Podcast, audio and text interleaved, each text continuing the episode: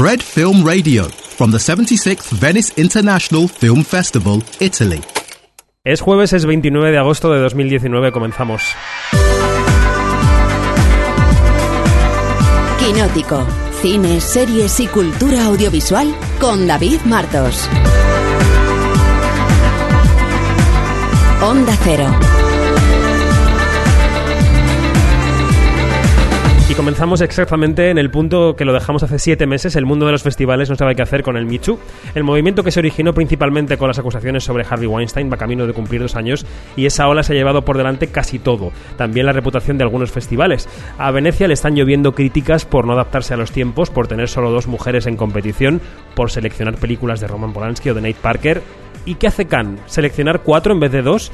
¿Qué hacen Berlín y Toronto? ¿Mostrar todo el tiempo y con mucho esfuerzo que están completamente a favor de la causa feminista? Bien, pero ¿qué hacen realmente? ¿Por qué no probamos a establecer una cuota del 50% en las secciones oficiales? A ver qué pasa. ¿Alguien cree que el cine de los festivales sería peor? ¿Acaso los que temen que se seleccione solo por cuota y no por mérito creen que las cintas de los viejos dinosaurios se quedarían en un cajón? Ahí está Woody Allen, al que aquí hemos defendido bastante. Allen estrena Contra Viento y Marea. Abramos las ventanas que igual conocemos voces nuevas y quizá son voces de mujer. Soy David Martos y esto es Quinótico. Quinótico, Onda Cero.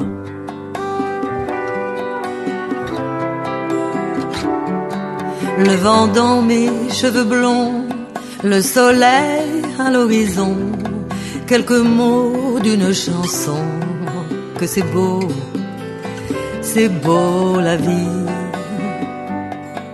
Un oiseau qui fait la roue sur un arbre déjà roux et son cri par-dessus tout que c'est beau, c'est beau la vie. Tout ce qui tremble et palpite, Tout ce qui lutte et se bat tout ce que j'ai cru trop vite. n'a jamais perdu pour moi. Escuchamos cantar a Catherine Deneuve, luego contaremos por qué canta la gran diva francesa, pero eso, inauguramos, y además inauguramos aquí en el estudio de Quinótico en Venecia, en colaboración con Fred Film Radio, a pie de calle, temporada de Quinótico, que son ya cuatro, es la cuarta temporada y lo hacemos como lo hicimos en las dos anteriores, desde la Mostra de Venecia. Pero no es una temporada cualquiera, todos los quinóticos y las quinóticas que nos habéis seguido hasta ahora, durante los casi tres años que hemos estado en el diario.es, sabéis que nos habíamos tomado un descanso, un descanso largo para reflexionar sobre la naturaleza de la información de cine, de las series, sobre cómo es el negocio, porque es un negocio, y aquí estamos, en una nueva temporada y en una nueva casa, en Onda Cero. Queremos dar las gracias al diario.es por este tiempo. Allí nacimos y allí hemos crecido. Ahora toca dar nuevos pasos, como digo, en una nueva casa. Pero la casa tiene unos inquilinos, unas inquilinas muy parecidas a las anteriores. Y empezamos aquí en Venecia con dos de las vecinas habituales de este patio que se llama Quinótico. Yanina Pérez Arias, ¿qué tal? Buenos días. Hola, de verdad que qué emoción estar de vuelta. Aquí estamos. Alejandra Musi, corresponsal del Universal en Nueva York, ¿qué tal? Buenos días. Feliz de estar aquí también, porque esto es un placer, no solo es hablar de cine, sino también con amigos. Pues aquí estamos entre amigos hablando de lo que da de sí el Festival de Venecia. Eh, tenemos mucha tela que cortar, ¿eh? porque las polémicas del festival son muchas y la rueda de prensa del jurado de ayer nos dejó titulares bastante potentes. Pero vamos primero con la película inaugural de la muestra, se llama La Verdad, desde el japonés Hirokazu Koreeda, que sale por primera vez de Japón para rodar en francés y nada menos que con Catherine Deneuve y con Juliette Binoche y con Ethan Hawke, que son un plantel de estrellas brutal una madre actriz muy parecida a la propia Deneuve, una hija guionista que solo se diferencia de Binoche en que no actúa, un reencuentro. Yo creo que Alejandra Musi no ha podido verla porque llegó ayer a mediodía al, al Lido, pero Janina y yo sí la hemos visto. Antes de hablar del tema, escuchamos a Juliette Binoche y a la Deneuve mm, sus impresiones del rodaje. Primero, escuchamos a Catherine Deneuve que decía esto. Mais ce personnage est très, très loin de moi. Donc, moi, c'était vraiment amusant parce que je jouais une actrice et en même temps, j'avais vraiment l'impression de jouer un, un rôle de, de composition. C'est très loin de l'univers de cette actrice, c'est très loin de moi, de ses relations avec sa fille, c'est évidemment quelque chose de très loin de moi également. que se parece a su personaje, pero no tanto. Que no la confundan con la de la pantalla porque ella es quizá más excéntrica que la propia Deneuve, aunque yo tengo mis dudas. Y luego fue Juliette Binoche la que dijo que trabajar con Coreeda y con la diva había sido un sueño. C'était vraiment un rêve. Et, et le fait d'être dans un film de Koreeda, pour moi, c'est la réalisation de, de ces rêves possibles que qu'ont les acteurs avec les metteurs en scène. Et aussi, j'avoue, euh, de jouer avec Catherine parce que Podane, c'était vraiment mon, mon, un de mes films fétiches quand j'étais Después, Deneuve apostilló que también había sido un sueño para ella trabajar con, con Juliette Binoche. Bueno, Janina, ¿es una película previsible? ¿Es una película aburrida? ¿Es una película que te entretuvo? ¿Es una película que te emocionó? ¿Cómo la calificarías? Em, vamos a ver, em, para mí es una buena película. Em, claro que estaba muy, muy a la expecta- expectativa, so- por como todas las personas aquí eh, este, ayer en la, en la Dársena para ver la película por primera vez.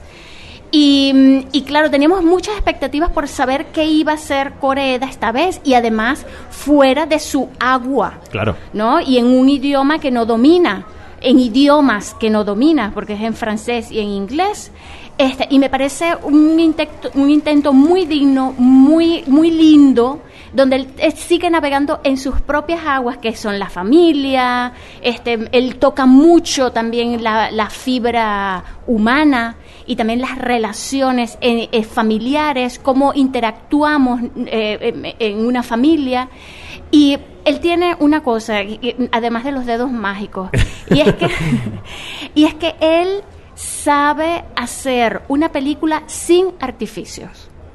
Él no es nada Es artificial. verdad que es muy simple la película en el sentido de que no tiene adornos innecesarios, ¿no? Exacto, y tampoco tiene la musiquita que te hace llorar, este, todo está muy, buen, muy bien puesto. Y eso de verdad se agradece. Yo discrepo un poco, que a mí se me ha hecho la película un poco larga, un poco previsible. Es verdad que el trabajo de las actrices ha sido muy bueno, o sea, que son dos actrices como la copa de un pino y se relacionan súper bien. ¿Cómo has visto a la, a la de? Un poco en su salsa, ¿no? Estaba disfrutando. Sí, sí, la, la, noté con una libertad increíble, muy suelta, muy hasta, hasta burlándose de sí misma, hasta, hasta cierto punto. Eh, y, y claro, eh, es una delicia ver a estas dos mujeres juntas también, eh, porque tam- este, los franceses contarán más de, de los entretelones que hay entre, digamos, entre dos divas que se encuentran, pero, pero es, de verdad muy disfrutable esta película. ¿Y qué crees que gana Coreeda saliendo de Japón? O sea, ¿crees que lo ha hecho mm, por amor o, o por, o por la intención o, la- o las ganas de trabajar con estos actores franceses y americanos? Por intentar salir de su zona de confort, porque él lo que hace lo hace muy bien, esas películas con familias, con niños, en Japón, ¿no? Quiero decir, mm, es su terreno. ¿Por qué crees que ha salido? Mira, em, como todos estos eh, directores mm, provenientes de Asia, este, no solamente Corea, también está, eh, digamos, otro otro gran ejemplo es Bong Joon-ho, eh, que ya hemos visto que, has- que salió de su entorno y, bueno, lo hizo muy bien. Yo creo que este es parte de, de las ganas de, de retarse a sí mismo y también es parte de las ganas de darse a conocer en otro, en otras, digamos, en otras latitudes y también, digamos que mm, bueno, que a lo mejor su agente se lo pide también. ¿no? Esto es un negocio de dinero y, y claro, te pue- puedes y el póster pensar... con esos mm, rostros, Claro, pues y tú más, y, ¿no? eh, puedes pensar, mira, eh, Coreeda con su película cuando regresó después de, de ganar la Palma de Oro en Cannes, hizo... y- eh, fue un taquillazo este, Sí. en Japón. Sí. Lo mismo fue con eh, Bon Joon-ho. eh, y hay que verle eso la cara, ¿no? De ser taquillazos en su propio país, esto, eh, esto no es normal. Y, y bueno, es un cúmulo de, de factores y yo creo que, que está muy bien. Claro, la cosa es que, que has- han sido cosas, eh, han sido proyectos muy pensados, ¿no? Porque con quién te vas a meter a producir, que no le, que no le pase lo mismo que le pasó a Bon Joon-ho con, con, con Weinstein, ¿no? Que, que lo castigó con, con el rompenieves, este, al no darle. Al no, exacto, al no darle mm, la distribución que esa película necesitaba, porque él peleó un, un corte de director hasta el final y Weinstein no se lo quería dar. Y lo peleó hasta que lo, consiguió, pero luego vino el castigo. Entonces yo creo que son todas estas cosas de hasta qué punto ellos van a aceptar este, las reglas del juego y, este, y, y- y, mm, y defender su visión como directores. Bueno, vamos a hacer un pequeño resumen de la trama para que lo que, lo que salga de aquí sea también algo de información de cara al estreno, ¿no? Que será próximamente en España. Una actriz de setenta y pico años, como Deneuve, diva en su país, que publica un libro de memorias y su hija, que es guionista, viene con su marido de Estados Unidos, que el marido es Ethan Hawke, la hija es Juliette Binoche, vienen con su marido y con su hija a, a ver a la abuela, a felicitarla por el libro, y de repente empiezan a leer el libro y ven que la verdad es algo que la mujer maneja de una manera relajada, ¿no? Entonces dice, soy actriz, ¿cómo voy a contar la verdad sobre todo, ¿no? Es una de las frases de la película. Eh, ¿Crees que es una inauguración digna de Venecia? Es un, eh, decíamos ayer en el Daily en, Fred que, mm, que es una película quizá más digna de una ina- inauguración de Cannes, porque tiene mucho talento francés, porque es una fa- película familiar, digamos una película amable, no es una película muy dura. Mm, ¿Está bien situada aquí en, el slot inicial de Venecia 76? Sí, yo creo que sí. Yo creo que sí, eh, mm, teniendo en cuenta no, soda- no solamente el pedigrí de las actrices, sino también el pedigrí, el pedigrí de- de- de- del director, la trayectoria que tiene. Y mm, yo creo que está, está muy bien, es muy digna la película. No, eh, no esperemos que sea, o sea, no, no es un, eh, este blockbuster eh, que digamos que, que va a estar, eh, mm, que le va a dar titulares alrededor del mundo a- a- al festival. Y claro, como, como hemos dicho anteriormente, mm, o de- o en días pasados, hemos dicho, hemos hablado mucho de, de cuál es, cuáles son los títulos que pueden enganchar a un público para abrir un festival. Eh, este, em, nosotros tenemos muchos festivales en las espaldas y hemos Sí. visto tantas equivocaciones que aquello da lástima. Tantas películas de My Wen. Ay, aquello, de verdad que aquello, tantos desaciertos. Sí. Y yo creo que con, que con, con Coreda no se puede hacer nada falso. Bueno, pues nos metemos ya en faena para que Alejandra también tenga que- cosas que decir con todas las polémicas y los pormenores que trae esta muestra, muestra de Venecia 2019. Quinótico. Venecia 2019.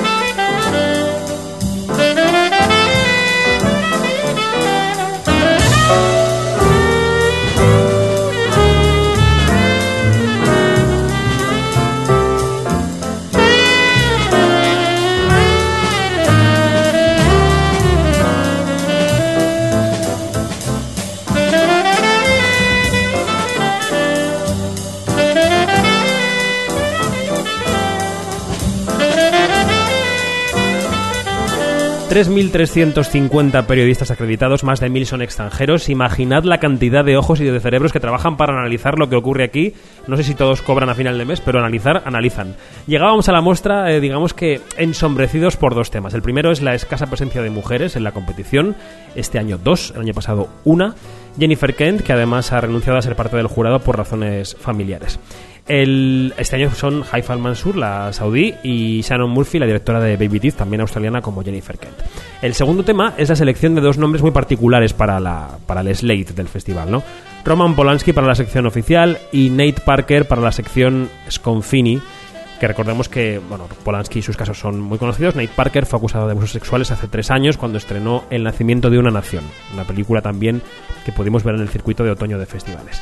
Em, Alberto Barbera, que es el director artístico del festival y que además está en su penúltimo año, eh, el año que viene es su última muestra, y además ahora está, mm, digamos, ha pasado un aniversario redondo, el 75, que fue bastante brillante, ¿no? Yo creo que con la victoria de Roma fue un palmarés incontestable. Pues lleva semanas defendiendo la presencia de Polanski en el, en el, en el palmarés, no, de momento no, en la selección. De hecho, ayer en la rueda de prensa insistía en su argumento de que la historia del arte está llena de criminales. Credo che, io credo, sono abbastanza convinto insomma, che si debba necessariamente fare una distinzione fra, eh, fra l'artista e, scusatemi, fra l'uomo e l'artista. Eh, la storia dell'arte è piena di artisti che hanno commesso crimini di varie nature, di varia gravità, di varie entità. Non per questo eh, abbiamo smesso di prendere in considerazione e in moltissimi casi ammirare le opere che hanno prodotto. Eh, Questo vale anche per Polanski, secondo me, che è uno degli ultimi grandi maestri del cinema europeo ancora in attività. Pero esta opinión se vio, iba a decir matizada, pero voy a decir arrollada por la de Lucrecia Martel, la directora argentina, presidenta del jurado, que nos dejó a todos con la boca abierta, la verdad. Primero dijo que le había dolido mucho, le había dejado muy en shock saber que juzgaría a Polanski ¿no? en, el- en la sección oficial. Luego dijo que había investigado sobre el particular por internet. Y después, bueno, mejor que lo explique ella porque es larga la intervención, pero creemos que merece la pena. Yo no separo al hombre de la obra. Me parece que eh, lo interesante de las obras es que eh, transparentan al hombre. Eh, y creo que se imaginan, como para todos ustedes, la presencia de Polanski con, con las noticias del pasado, a mí me resultó muy incómoda pero hice una pequeña investigación muy difícil de hacer eh, sobre con, internet que no tengo más remedio que ese y consultando a algunas escritoras que han tratado estos temas.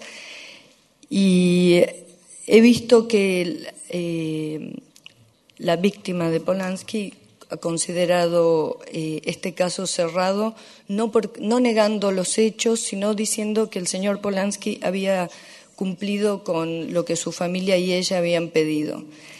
Eh, eso y un proceso que aparentemente eh, cumplió Polanski.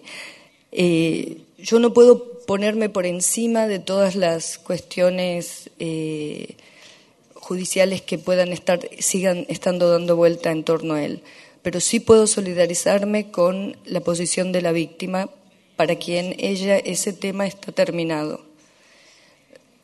Eh, tengo que decir que no me va a resultar fácil y por eso es posible, no es posible, es con certeza, no voy a asistir al, a, la, a la gala del señor Polanski porque yo represento a muchas mujeres que estamos luchando en Argentina por eh, cu- cuestiones como estas y no desearía tener que ponerme de pie y aplaudir, pero me parece acertado que la película del señor Polanski esté en este festival. Porque es un diálogo que nos debemos. Y qué mejor lugar este para ir profundamente en ese camino.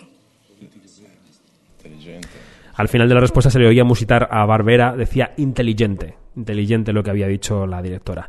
Y después eh, eh, Martel añadía un matiz muy interesante en estos tiempos del Michu, ¿no? Estamos a punto de cumplir dos años del Michu, como decíamos. Creía que Polanski merece una oportunidad por haber cumplido con su víctima, que dijo que ya estaba el caso cerrado, y por lo que ha llegado a la humanidad a través de su cine. Decía que excluir, digamos, no incluir a Polanski en la selección, eh, solo sería evitar el debate. Si una persona que ha cumplido una condena, esto quizás es lo que está un poco en cuestión, pero cuya víctima ya se siente resarcida, ¿qué vamos a hacer nosotros? ¿Ajusticiarlo? Eh, ¿Negarle que esté en el festival? ¿Ponerlo fuera de competencia para proteger el festival? Eh, todas esas conversaciones son pertinentes y son las conversaciones de nuestro tiempo. Eh, sacar a Polanski de esta muestra o ponerlo es un hecho que eh, nos obliga de igual manera a conversar sobre este tema, porque todos los estamos viviendo en nuestros países y no es tan sencillo eh, de resolver. ¿Hasta dónde, ¿Hasta dónde vamos a excluir de la sociedad a una persona que ya ha pasado por un proceso? Pues escuchadas las voces, vamos primero con el asunto del que hablamos. ¿Ha hecho bien la muestra o no en incluir a estos dos directores? Alejandra.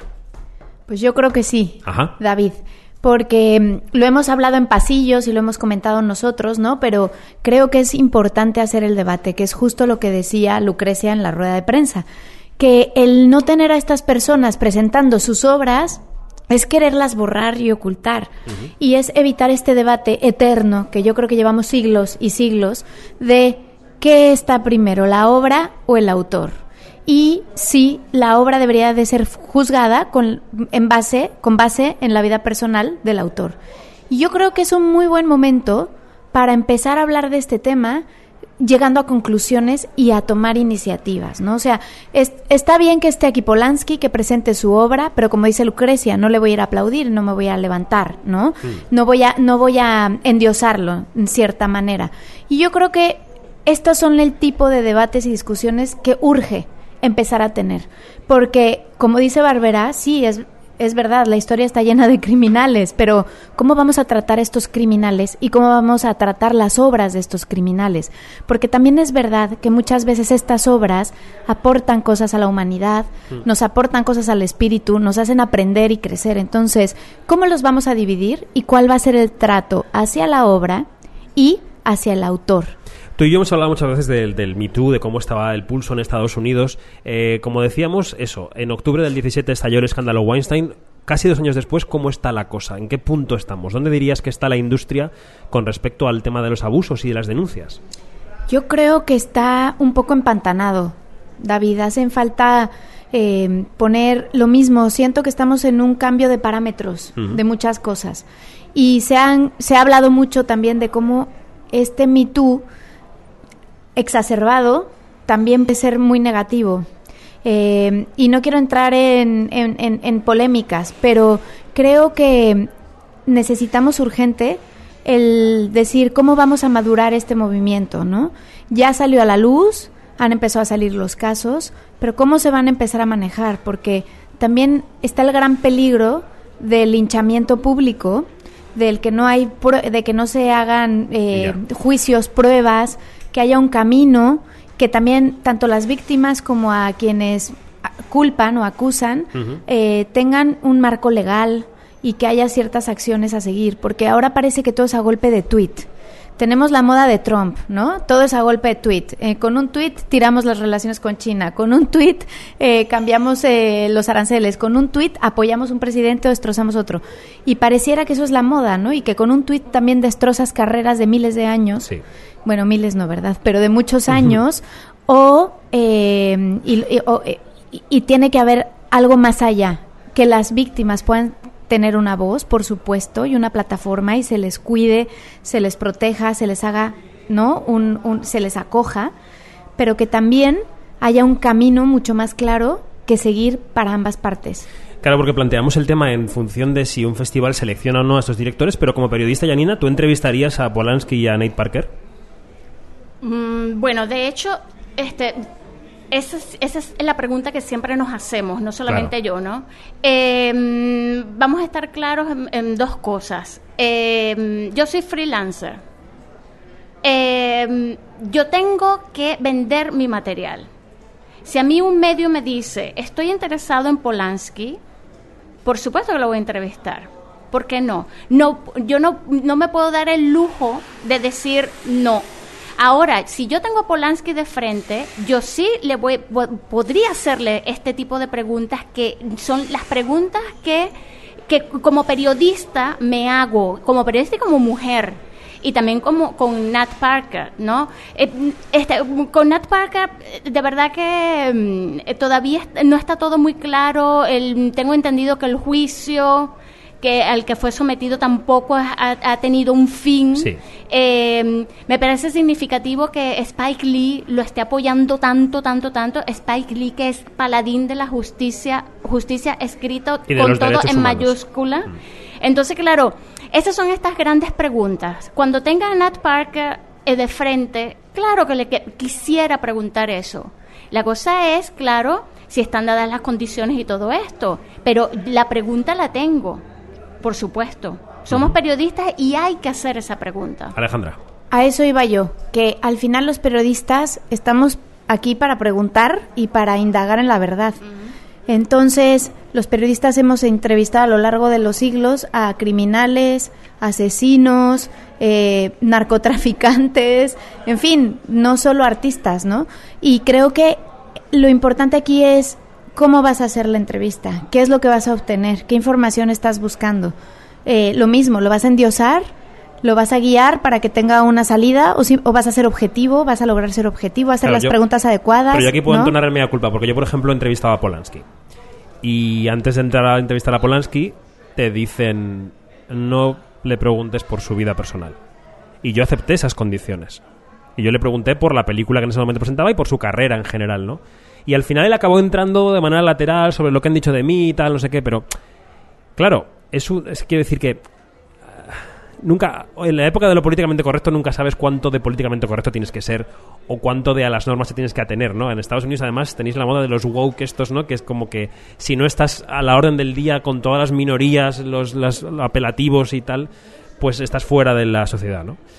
Pero bueno, quiero decir que el mea culpa es de todos y la rehabilitación, en caso de que haya que hacerla y hay que pactar cómo se hace, hay que hacerla también entre todos y todas, ¿no? Creo que va por ahí. Va por ahí, yo también lo creo. Y va por allí gracias a que también esto se está poniendo en la mesa porque están en el reflector, porque si no este debate no estaría surgiendo. Es cierto. Bueno, luego está el tema de la presencia de las mujeres. Ya hemos dado las cifras, pero ahora si os parece podemos escuchar la pregunta de Janina en la rueda de prensa a Lucrecia Martel, pregunta inteligente y respuesta aún más inteligente. Hola, buenas tardes. Para la señora Martel, eh, eh, otra gran discusión en todos los festivales es la presencia de las mujeres directoras, en, bien sea en competición, bien sea, digamos, en primera línea. Mm, ¿Cuáles son sus pensamientos acerca de esta eternísima discusión? ¿Cree usted que mm, la cuestión de la cuota puede ayudar en algo? Eh, ¿Dónde están, digamos, las posibles soluciones? Gracias.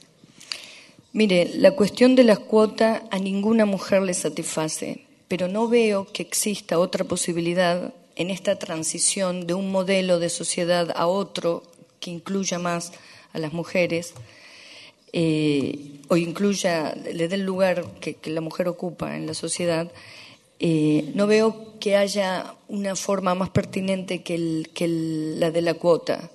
Si usted me pregunta si me da felicidad la cuota, no. Pero no sé de qué otra manera podemos empezar a eh, forzar esta industria a pensar de otra manera y a, considerar eh, las películas dirigidas de otras, por las mujeres de otra manera. Y esto no quiere decir, porque sería suponerme a mí y a muchas personas muy estúpidas, que cualquier película dirigida por una mujer ya tiene, eh, ya está haciendo una gran lectura sobre la humanidad. Pero lo que es indudable es que la sociedad eh, el, cine no está representando eh, la complejidad de la sociedad. De la misma manera que es alarmante que poca participación de personas no blancas hay en el cine. De la misma manera que es alarmante la poca participación de personas que no pertenecen a una clase social más o menos acomodada dentro de los directores. Decía Lucrecia Martel que no se alegra de que existan, pero que no encuentra ahora mismo una manera mejor de que las mujeres tengan un protagonismo. Después apuntaba Barbera que el 23% de las películas que han recibido en la muestra estaban firmadas por mujeres y que han considerado que dos, dos de 21, son las que merecían competir. ¿Esto en qué punto está? El protocolo 50 by 2020 que firmó Venecia, que lo que promueve es que para 2020 el 50% de las películas estén firmadas por mujeres, está lejos de cumplirse. 2020 parece muy lejos, pero es el año que viene. ¿Dónde está la cuota femenina en este asunto? Bueno, hablábamos del tema de las cuotas, ¿no? Tan espinoso también, pero que las mismas actrices, directoras, productoras están apoyando porque lo que ellas dicen, y lo decía Julian Moore en Cannes, eh, es que si no hay cuotas, no va a haber lugar y no va a haber espacio para las mujeres. Si no se crean esas cuotas, nunca van a llegar. Y lo que hemos hablado mucho es que, claro, no llegan las películas porque desde viene desde abajo el tema. No se producen las películas de mujeres, no encuentran financiamiento, no tienen la misma eh, promoción, apoyo, ¿no? Que, que, que las películas de, de hombres directores. Creo que está cambiando que nos llevará mucho tiempo verlo. No creo, no sé si va a ser posible que el siguiente año se dé, porque creo que es un proceso que lleva tiempo. El cine tarda mucho en hacerse y en realizarse, mm, lo sabemos mm. muy bien, pero sí creo que es importante empezar desde abajo. Tener guionistas mujeres, tener directoras mujeres, pero ¿cómo se crean las directoras mujeres? Desde los colegios, desde las escuelas de cine. Eh, dándoles el apoyo y diciéndoles, tú también puedes dirigir, no es solo él y tú eres la asistente de dirección, tú te quedas en segundo plano, sino como que es un cambio incluso también cultural que tenemos que empezar a asumir y que va a llevar mucho tiempo. Eh, sí, completamente de acuerdo. Eh, y además, lo, de la, lo de la cuota yo creo que también lo hay como que hay como que una- un sector como que le mete leña al fuego para, para ponerlo como que, ay, eso va a ser malísimo y tal. Pero claro, era lo que decía Lucrecia. Y entonces, ¿hay, ¿hay alguna otra solución? Pues no, no, lo, no la hay. Eh, eh, ahorita mismo, ahorita mismo, esa es como que la, la solución más viable. Luego está, que también lo decía Lucrecia, cuestionarse la calidad de las películas. Vamos a estar claros, n- eh, una película que esté hecha por mujer no significa tampoco que sea una gran maravilla, como tampoco No es una qué, gran claro. maravilla una película hecha por un hombre. O sea, vamos a estar claros, ¿no? Hasta los grandes directores se han equivocado algunas veces haciendo películas que han sido deficientes. Bueno, con esto llegábamos a la muestra, la inauguración de la muestra 2019 que se produjo anoche.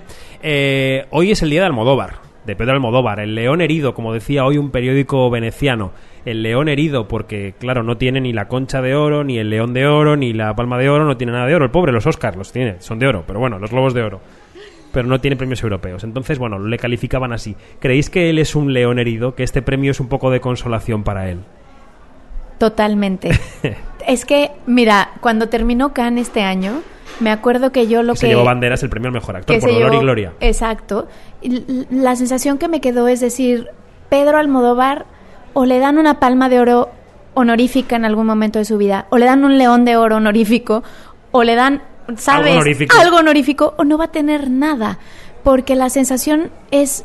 Me recuerda un poco a Borges, fíjate, que fue el rey sin trono. Ajá. ¿no? De la literatura. Sí. Es alguien que ha dejado marca y huella en la cinematografía, sin lugar a dudas, que tiene un estilo muy particular, que es un artista, pero que sus películas, cuando llegan a competir, siempre se quedan detrás de los temas que llegan. No digo de las películas, ¿eh? como obras, sino de los temas. Pedro es alguien que toca temas que no son tan appealing, como se diría, como, como, como cercanos, como a eso, sí. atrayentes, como puede ser un Coreda, que habla de la familia, del núcleo social. No, no son temas. Es espinoso, es más espinoso. No, es más espinoso. También, por ejemplo, Dolor y Gloria, que es una gran película para mi forma de ver y, y- ¿no? y digna de premio, pero es una película personal. Es una película íntima, es una película que se podría incluso decir egoísta, quizá, ¿no? Y entonces, claro, llegas a estos festivales en donde siempre te, te enfrentas con los grandes temas de la humanidad, ¿no? Y entonces nun- Sí. nunca va a poder competir. Y es muy triste porque creo que es alguien que se merece estos premios en, en la repisa de su casa, pero no, tiene, no tiene los temas quizá para competir. Mm, interesante. Eh, yo no sé, la relación que tiene Pedro con los, con los grandes premios, en realidad, eh, no sé si a él... Es complicada. Es muy complicado. Porque, claro, al, al- para un realizador, da igual de dónde, de dónde venga, vamos a estar claros, ganar un Oscar es como que la meca, ya ha tocado como que el dedo con una... con- ya ha tocado con, con la punta del dedo Sí, el pero el sol. prestigio está en Europa, ¿no? El prestigio está en Europa, Yanina. Sí, sí, pero, eh, pero tienen que verlo también desde este punto de vista. El cine es una industria, el cine como industria tiene que vender, Sí. ¿sí? Ok, y claro, y un, un- una palma de oro honorífica o un león de oro, vamos a estar claros, da prestigio, pero no da plata, no, No da dinero, ¿no? Sí, pero yo creo que, que cualquier director se muere por una palma de oro o por un león de oro porque es eso, es, venga, tengo la industria, tengo el mainstream, tengo aquí el bolsillo, pero el prestigio, el reconocimiento, el ego es estos premios, son estos premios. Yo creo que siempre los va a querer y los va a añorar. Ah, no, claro, este, que, que venga Almodóvar y diga que a él poco le importa un premio en competición, vamos a estar claros, no se lo cree nadie. Bueno, hay más talento español que estará por aquí. Estarán, pues, nombres que llevan ya mucho tiempo paseando por las alfombras rojas. No sé si tenemos poca renovación en el talento español, pero aquí está Penélope Cruz, Antonio Banderas, Javier Cámara, el nuevo papa, la serie de HBO. Y luego directores eh, españoles sí que hay un poco de renovación. Rodrigo Sorogoyen y Óscar Alegría en la sección Horizonti. De todo esto hispano-latino, aparte de Gael, que ya hemos mencionado, eh, de Arriaga, ¿qué tenéis más ilusión por ver estos días? Bueno, Ponen a mí... caras como decir, Perdón. Eh, a mí me apetece ver Madre, Me quedé, me quedé con las ganas tras el final del cortometraje que te deja ahí Nominado al Oscar. En, en Ascuas, nominado al Oscar. Entonces me apetece ver por dónde han ido, cómo le han dado la vuelta. Y Guillermo Arriaga, tengo muchas ganas de ver su cortometraje porque es un gran contador de historias, llevaba mucho tiempo sin ponerse detrás de cámaras y tengo mucha curiosidad por ver qué es lo que ha hecho. Y bueno, Gael ya es como un asiduo de todos los festivales, ¿no? Entonces, bueno, pues apetece verlo aquí también, ¿no? Es parte de... Bueno, eh, por supuesto, yo estoy muy curiosa por ver lo nuevo de Pablo Larraín. Estoy súper curiosa.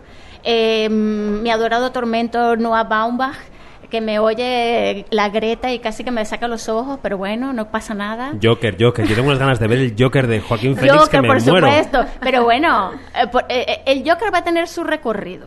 Va a tener su buen recorrido. Sí, pero esa cosa de los festivales de que te desenvuelvan para ti la película por la mañana a las ocho y media es que es, Ah, es que es- no, es que es por precioso. supuesto, por supuesto. Es una cosa súper egoísta, pero aquí estamos. Así es. Nos así pagamos el piso de la- en Venecia para esto. Bueno, oye, y el año pasado em, era novedad, eh, cierta, cierta novedad, que Venecia abrazaba a Netflix tras el portazo de Cannes. Pero este año ya no es que abrace a Netflix, es que se, se abre de piernas ante Netflix. Venecia es territorio Netflix. ¿Qué opináis sobre este asunto? O sea, ¿esto va a seguir así enquistado? Yo creo que han sido súper inteligentes, la verdad. Han sido súper inteligentes porque le han dado un, un boom al festival, una renovación, han traído todo lo que los demás no han traído, sobre todo Cannes, y entonces eh, ha- han subido muchísimo el nivel. Llevamos unos años de capa caída y creo que con esto Venecia encontró la gran oportunidad de revivir mucho el festival. Sí, es- de, hecho, de hecho, eso fue. Recuerdo que la- em, una, de, una de las conversaciones que tuvimos cuando se abrió la batalla Cannes, eh, eh, contra Netflix, que dijimos: si Venecia no toma esta oportunidad, deja pasar el tren. Y la cogió. O sea, vamos. Sí, exacto. Vamos, Sí. y, y- y que haya dos películas de Netflix en competición. Hay que verle la cara a eso. Bueno, O sea, hablando de Netflix, a mí quizá algo que me genera incluso más curiosidad que el Joker es ver a Timothée Chalamet como rey. Oh, también. Que esos pósters son de, de echar a correr. Sí, No sé si de sí, bien o de malo sí. hacia él o de huyendo, pero... Sí, cierto. pero este chico que nos que, que, que lo Pero de- descubrimos en Call Me By Your Name y ha hecho otras cosas. Pero detrás, detrás de esa película yo tengo mucha curiosidad porque está eh, Joel Egerton. Joel Edgerton está- Le- es coprotagonista con él. Exactamente, y fue un proyecto que él se lo pensó mucho y en complicidad con el director Con lo sacaron, Mm. lo sacaron a flote. Y estoy muy curiosa porque este, este tipo es súper, súper pila, súper inteligente, tiene una visión muy particular y mm, me espero una gran cosa, a, a pese al póster. Bueno, pues a Alejandra se lo pediré la semana que viene porque se queda todavía aquí unos días, pero Janina, tú en el próximo Quinótico no estarás. Ujú. Te pido ya, desde ya, un palmarés, un león de oro. Ay, no, por favor, Sí, no sí, me sí, hagas eso, no, no. O sea, no. viendo, viendo que la forma del agua ganó León de Oro, que Roma ganó León de Oro, no hay mexicano ahora que lo pueda ganar, pero bueno. ¿sigue- ¿Seguimos tendencia de que miramos a otro sitio que no es Europa ni Estados Unidos? ¿O crees que toca volver a algo más mainstream o más así? No sé. Me la estás poniendo muy difícil. Me la estás poniendo Claro, muy que difícil. Lucrecia igual le premió una cosa rara. Sí, sí, sí, sí, sí. Además, ella dijo hoy en la rueda de prensa, ni te imaginas de eh, eh, cuáles son mis, mis gustos, qué es lo que, con qué disfruto yo. O sea, eso de verdad que, Joker, León como de que Oro. Dejó, dejó como que muchas muchas puertas abiertas. No me hagan eso, no me hagas eso porque, claro, está la película de Ciro Guerra también que tiene mucho, viene como que con mucha, como con mucha fuerza. Esta mañana he oído yo un run run sobre la política. La política, no, perdón, se me va la cabeza. La película portuguesa. Ajá. La película portuguesa, A Herdade, Ujú. que, que dura tres horas, pero que por lo visto es una de las candidatas. Y hay, que y hay que tomar en cuenta que a estas alturas este, no tenemos muchísima información de No, las películas. O sea, tenemos una foto, pero De hecho, de la Verité no hay casi ni tráiler, no se ha visto nada. Y acaba de publicar Netflix hace unas horas el tráiler de The Laundromat, o sea que es lo primero que Ah, se va a ver de la Exactamente, película. o sea que no, no podemos tampoco juzgar por un tráiler, tampoco. no sé qué. Bueno, pues Janina Pérez Arias, gracias. Eh, nos vemos enseguida porque nos vemos en San Sebastián. O sea que Exactamente. nos abrazamos y nos besamos y todas esas cosas. Y Alejandra, hasta el final te quedas. Aquí estaré. Como siempre. Bueno, pues entonces, siguiente quinótico, cita obligada. Gracias. Seguimos.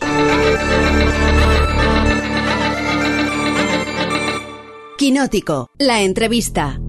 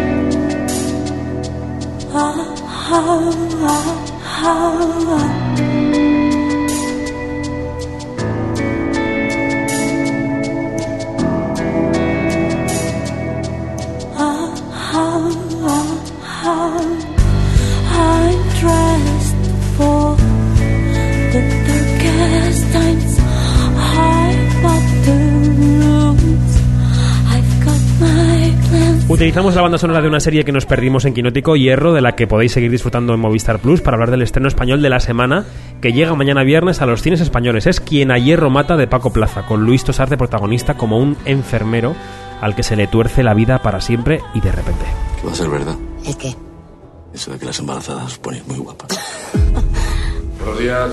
Tenemos un posible ingreso. Es un tema delicado. Es Antonio Padín. El narco. Sí, tiene una enfermedad degenerativa. Hola. Quería presentarles a Mario. Es el jefe de enfermeros.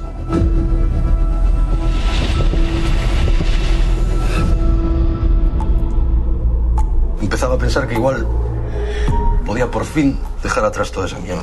El pasado lunes charlamos con ellos en Barcelona, así que escuchamos la entrevista. Te juro que desde ese día hay algo en mí que no, que no funciona. Mario, ¿qué estás haciendo?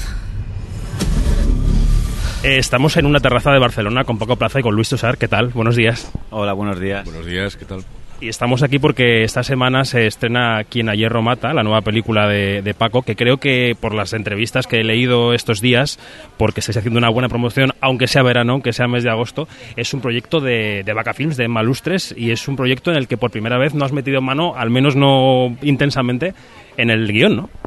Pues sí, la verdad, y, y paradójicamente yo creo que es la película en la que me he sentido más eh, en control en, la dirección de la película. Yo, de hecho, he descubierto un universo que es el, el- dejar a un lado tu faceta de guionista y centrarte en, la dirección, que, la verdad es que ha sido para mí un viaje súper súper interesante.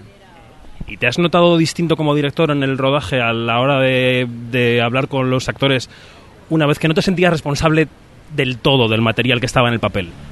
Pues sí, la verdad es que es, muy diferente porque es como si tú tienes una barrita de energía que al rodar llegas a rodar con el se- 70% porque el 30% ya lo has consumido escribiendo el guion y aquí estaba como al 100%. Y sobre todo creo que no te enamoras del material, no, no, estás, no, tienes, no tienes la perspectiva desenfocada por haber sido el autor de- de la historia, sino que entras de una manera, como una mirada fresca, a enriquecer la visión de otras personas que han escrito el, el guion, en este caso Galiñanes y Guerrica Echevarría. Y, y la verdad es que sí que, sí que ha sido un viaje muy diferente.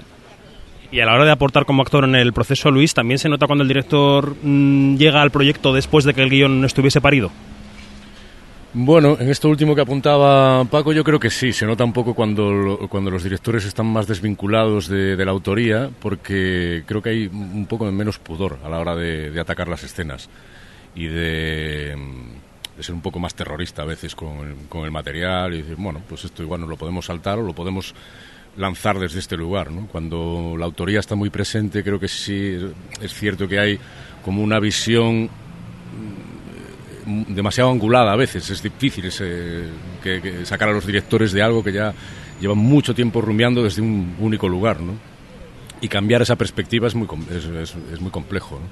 A veces ocurre, porque a veces de repente pasa el tiempo suficiente entre que se ha escrito el guion y se empieza a rodar y empieza a haber propuestas de otro estilo, hay tiempo suficiente para ensayar y, bueno, puede cambiar de alguna manera, pero normalmente es más... La, la visión es mucho más libre cuando no hay, cuando no hay autoría, no- una autoría tan directa, digamos, ¿no? Tu personaje en la película, que es Mario, el jefe de enfermeros en una residencia geriátrica, yo creo que se beneficia de dos de las características que tienes como actor. Una es tu rudeza física, tu aspecto, y la otra la sensibilidad, ¿no? Es una- un personaje que, que mezcla las dos cosas. Pero también he leído en esta investigación de agosto que he hecho sobre la película que eh, te lo pensaste dos veces, porque el personaje no te cuadraba mucho con, con la vida, digamos. Mm, sí, no, sí, sí. Bueno, sigue sin cuadrar mucho con la vida, por fortuna. Pero no, lo que pasa es que a mí me pilló la lectura del guion en un momento vital, claro, de una reciente paternidad. Hacía como seis meses que acababa de ser, que había sido padre y estaba especialmente sensible con ciertos temas. Y esta película eh, trabaja materiales que tienen mucho que ver con esto. Y bueno, me pilló un poco a contrapié. No, no fue una decisión, no fue una decisión inmediata porque la, sensación con el guion era maravillosa, me encantaba, pero en cuestión de piel estaba un poco alejado de todo ese mundo y no me apetecía en principio estar mucho ahí. Lo que pasa es que Emma fue muy lista, la productora Emma Lustres, y me dijo, mira, esto está en un proceso de prefina- prefinanciación todavía muy, muy primario, así que tendremos tiempo para tomar la decisión. Yo creo que dentro de unos meses lo verás un poco más con cierta distancia. Y es verdad, fue así. Por dar algún detalle más de la trama para que la gente tenga alguna referencia, a esa residencia llega un capo del narcotráfico en Galicia y, queda al cuidado de en las manos de Luis, ¿no? Eh, esta película, ¿qué historia cuenta? Porque tiene una historia y un marco, ¿no? El marco puede ser el narcotráfico, pero la historia es una historia de personajes. Eh, ¿Qué peso le querías dar, desde la dirección, claro, a cada uno de los ingredientes? No, es verdad que el, narcotráfico ejerce como un marco eh, y como algo que determina tanto el contexto en el que sucede la película como la vida de los personajes. eh, pero en realidad es una historia de, una buena persona abocada a cometer actos terribles y con la capacidad de decidir si abrazar eh, el rencor y arruinar su vida o seguir con ella y abrazar ese momento luminoso en el que en el que se encuentra inmerso ¿no? entonces es una película sobre sobre cómo las acciones que hacemos en la vida eh, tienen consecuencias siempre ¿no? sobre cómo lo que lo que haces te acaba volviendo y, y- y yo creo que en ese sentido es más un- un- una tragedia, ¿no? Una tragedia sobre, sobre la sobre la sobre cómo nuestra selección, cómo conseguir aquello que deseas puede ser el más terrible de los castigos. Es verdad que la película tiene como un divorcio entre, la- entre ese marco del narcotráfico y la, y la forma, ¿no? Porque, por ejemplo, esos zooms que tú haces intentando buscar en la cabeza de Luis todo el tiempo, ¿no? Que le miras, le- se acerca la cámara a sus ojos, se acerca a los personajes, ¿no? Eh, que- en, qué, eh, ¿De qué fuentes has bebido para el estilo del rodaje, para el estilo de- del- del movimiento de cámara? Porque tiene cosas del noir, yo creo, tiene cosas ahí como del thriller muy clásico, ¿no? Sí, o sea, realmente es como o sea, a lo que es a nivel... Yo creo que siempre que me enfrento a hacer una peli intento pensar cuáles son las pelis primas hermanas de la que estoy haciendo, ¿no? Para, para entender un poco en qué, en qué universo nos estamos moviendo, ¿no? Y aquí es verdad que tiene algo de polar francés, pero sobre todo algo de- del, del cine coreano, del cine coreano, ¿no? De Park Chan-wook, Bong Joon-ho, eh, Kim Ji-won, eh, que son directores que están abordando el thriller desde una perspectiva mucho más poética y menos eh, narrativa, ¿no? Y, mi intención con esta película era que la, tanto los movimientos de cámara como la iluminación como el sonido respondieran de alguna manera al momento psicológico del personaje más que a sus acciones, ¿no? Era una manera de, aproximarme a la puesta en escena que quizá la aleje un poco de lo que es el thriller más convencional occidental. El capo de esa familia está interpretado por Chance Judo. La película está dedicada a él por razones obvias. Te quería preguntar, Luis, cómo fue ese encuentro o reencuentro con él, ese duelo interpretativo casi, iba a decir yo, casi en- desigualdad de condiciones, aunque no, con, con Sean. Bueno, fue, fue muy, muy emotivo sobre todo porque hacía mucho tiempo que no coincidíamos y Sean fue uno de mis mentores eh, cuando yo empecé en Santiago a, a hacer teatro. ¿no? Él me dio clase en algún momento, hicimos talleres de, de juego dramático juntos, bueno, impartidos por él, y luego trabajamos juntos en teatro bastante tiempo. ¿no? Y es verdad que, bueno, después, claro, nuestras carreras nos separaron, pues no, no, llevamos, llevamos muchísimos años sin coincidir, y fue, fue muy especial hacerlo en esta peli, además, porque él llevaba mucho tiempo sin trabajar, estaba casi retirado de la profesión, hacía po- pocas cosas como asesor eh, en dirección, en, en montajes teatrales, así de gente, de gente muy cercana, y poco más, pero él como actor eh, ya no estaba en activo, entre otras razones también porque él vivía en una residencia, justamente antes de, antes de rodar y durante el rodaje. ¿no? Y bueno, fue mm, la verdad muy especial poder compartir, compartir esto. Es una pena que no, bueno, que no podamos compartir ahora el estreno y, y, y la salida de la peli porque creo que le haría especial ilusión y luego, bueno, en general era una maravilla porque yo creo que hay una, había una cierta conexión que se había establecido a lo largo de los años y trabajamos muy bien juntos, la verdad. Pero viste así, Paco, también la conexión. Sí, era muy bonito. Además, Chan siempre decía que, que él entendía mucho el personaje porque le recordaba mucho a él, ¿no? Y, y, esa relación de personas cuyas vidas se han entrecruzado en un momento dado, hay un lapso de tiempo en el que no, y, y, vuelven a reencontrarse. O sea, esos ecos entre la, entre la ficción y lo que está sucediendo en, en la realidad, yo creo que siempre son, son muy bonitos y ayudan a que los propios actores incorporen parte de esa carga emocional al trabajo, ¿no? Y, creo que es parte de las... Por ejemplo, Sean no quería hacer el casting de la película, vivieron en residencia, como ha contado Luis, pero cuando supo que era una película con Luis, eso le motivó a, hostia, pues sí que me gusta, o sea, esto sí que me haría especial ilusión, ¿no? Este reencuentro, eh, que hay de alguna manera un, no quiero decir que Luis tenga nada que ver en la muerte de Sean, pero sí que hay una, una cierta conexión entre su relación personal con, con, con la que tienen los personajes en la ficción. No son spoilers ni reales ni ficticios, esto es simple conversación. Oye, en los últimos años el cine español eh, se ha recuperado, nunca es suficiente, pero digamos ha recuperado una cierta conexión con la taquilla y lo ha hecho, o los análisis de la gente que cree que sabe dicen que lo ha hecho eh, apoyado en ciertos géneros, ¿no? En una comedia muy abierta o en un thriller eh, puro. Un thriller, yo qué sé, pensando en El Niño, por ejemplo, en esas películas más de, de género. Para esta película que es un poco híbrida, porque tiene partes de thriller, pero tiene parte de ese fondo dramático que, que le dan los personajes, eh, ¿cuál es el hueco?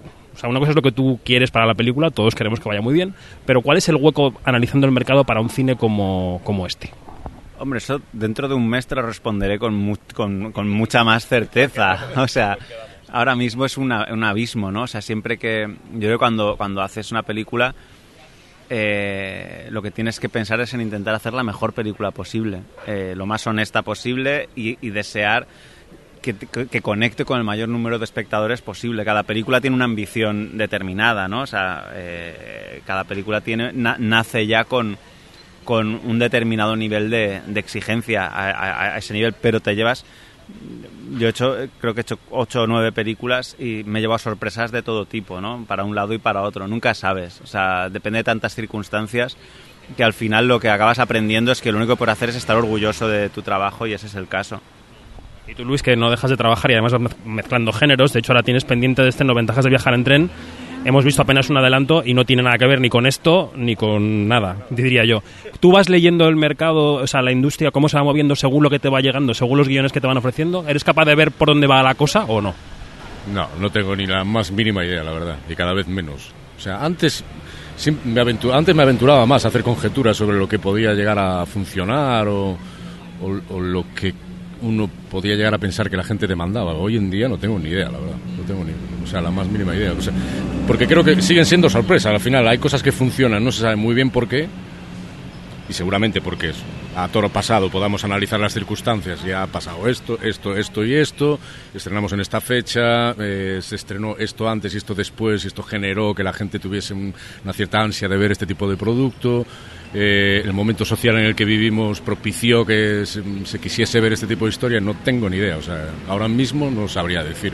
Yo sé que sé que quien a hierro mata es una película es una película dura, es decir, no es que tenga una vocación comercial así absoluta, pero no deja de ser un thriller, un thriller muy potente y que muchas veces han funcionado muy bien y han costado mucho, con lo cual tampoco me extrañaría que a final de verano de repente a la gente le apetezca ver algo antes del, de la época depresiva de septiembre, ¿no?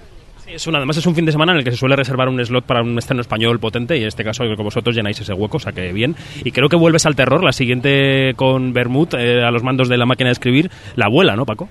La abuela, sí, es una película que, que ha escrito. Exacto. Aparecerá la, aparecerá, aparecerá la canción. Sí, es una película que ha escrito Carlos, Carlos Bermud, y que empezaremos a rodar, si no pasa nada raro, en, en febrero. Y sí, vuelvo al terror porque he echado un poco de menos algo más de sangre. O sea, la verdad, yo me considero director de cine de terror y espero seguir siéndolo siempre. Es lo que le dicen a Tarantino ahora con la última, que no hay suficiente sangre en su película. Ah, pues a mí me ha parecido que, que andaba bastante bien de sangre. Esos últimos 20 minutos ya valen la pena eh, todo. Sí, no sé, o sea, a, yo no sé si, si, estoy muy encasillado o no, ni, ni, ni, ni, pienso mucho en esos términos. Lo que sí es que que siempre he hecho cine de terror. Lo que pasa es que cuando leí este guion, es- especialmente cuando leí la última página, tengo el recuerdo indeleble de, de pensar que solo quería rodar yo. Pues quien ayer mata desde este 30 de agosto en los cines. Gracias Luis, gracias Paco, suerte y a, a por la taquilla, a por la cartelera. Pues muchísimas gracias. Gracias.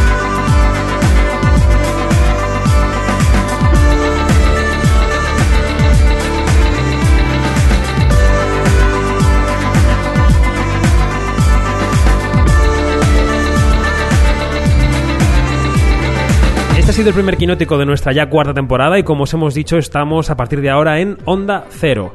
A los mandos técnicos ha estado en Venecia Giacomo Colusi, gracias. A los mandos de la producción Martina Tonarelli, gracias a Fred por cedernos el estudio, estamos encantados. Nosotros nos seguimos escuchando con las crónicas diarias del festival y mañana con una pieza especial de estrenos que subiremos mañana viernes. Todo lo que hacemos en quinótico.es y el jueves que viene en audio más quinótico. Chao.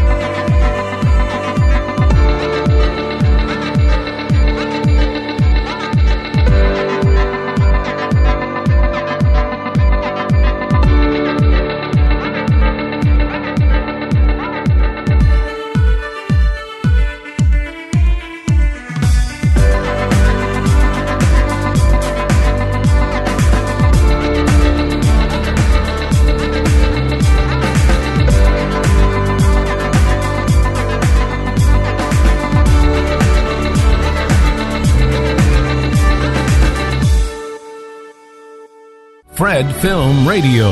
24 7 on Fred.fm and smartphone apps.